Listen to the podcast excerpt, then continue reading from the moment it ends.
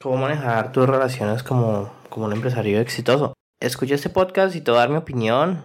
Que si tú eres una persona como yo, nos encanta trabajar y muchas veces nuestra novia, nuestra familia nos pueden decir, tú nunca pasas tiempo con nosotros, etcétera, etcétera. Así que quiero que escuches este podcast. Te puede servir de algo como lidiar con esto yo.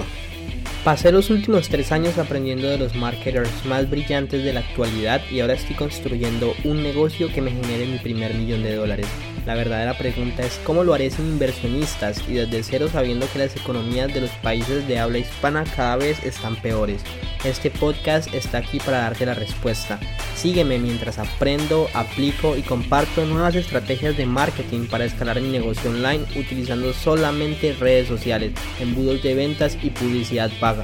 Mi nombre es Sergio Eduardo Perdomo y bienvenidos a mi primer millón. Hey familia, ¿cómo están? Aquí Sergio Perdomo, bienvenidos a un nuevo episodio de mi primer millón. Y este podcast es más como de relaciones, ¿no? Como relationships. Quiero como contarte mi experiencia con mi familia, con mi novia, sobre cómo manejar las relaciones. Mira que para mí, como soy una persona tan ocupada que todo el tiempo quiero sacar mi celular, quiero ver qué ha pasado, como que soy, soy ese tipo de persona.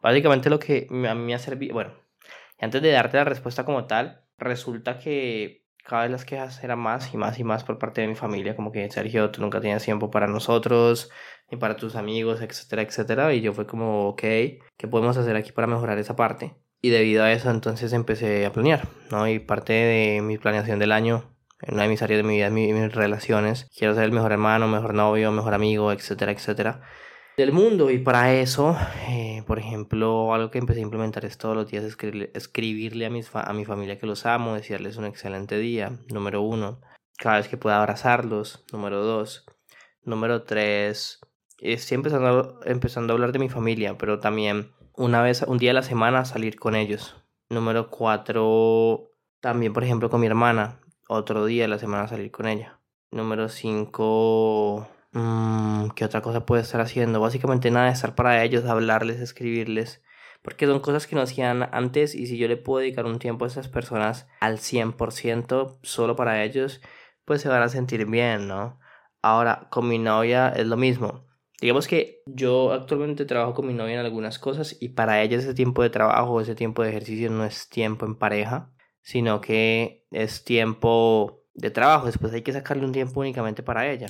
Entonces lo que quiero hacer es, o lo que estamos empezando a hacer es como sacar esos espacios, hacer una cita a la, semana, aunque sea sin celular, sin hablar de trabajo, sin nada de esas cosas, con el fin de que eh, pues ella se sienta más, se sienta querida, ¿cierto? Entonces es un poco como lo que he visto, lo que he hecho con respecto a esta parte, ¿no? También con mis amigos, aunque sea verme con ellos una vez, una vez a la semana hablarles aunque sea una vez a la semana, ver cómo están, interesarme por sus vidas. Eso es importante. Otra cosa que también es importante es, pienso yo, explicarle a tu familia cuáles son tus metas, qué disfrutas tú, qué te gusta, porque a partir de que ellos sepan eso, pues te van a apoyar y van a estar ahí para ti y te van a ayudar.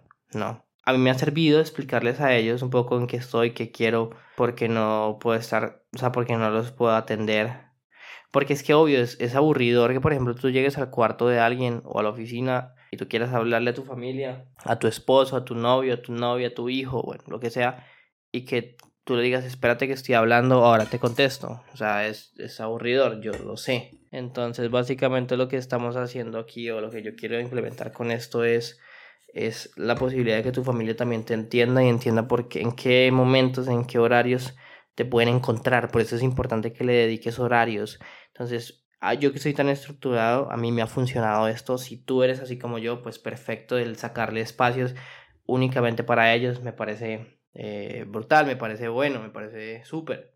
Así que esto es un poquito de todo lo que yo hago, ¿no? Hay veces es complejo porque aún así te siguen diciendo y no es que tu prioridad sea tu trabajo, pero es tu proyecto de vida. O es mi caso, es mi proyecto de vida, esta es mi razón de ser. No trabajar, sino construir algo grande que pueda ayudar a los otros.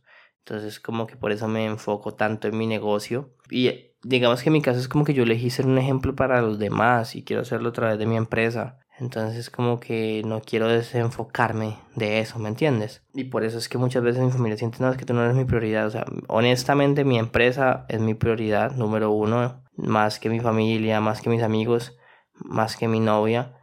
porque es mi sueño, pero eso no significa que mi familia, mis amigos y mi novia no sean prioridad para mí. Lo son, pero tienen que entender que esta es mi realización como persona. Así que después de que tú les expliques eso a ellos, de que ellos lo entiendan, pues va a estar súper bien y va a ser súper interesante. ¿Ok? Así que espero que te haya servido esto de algo, no sé.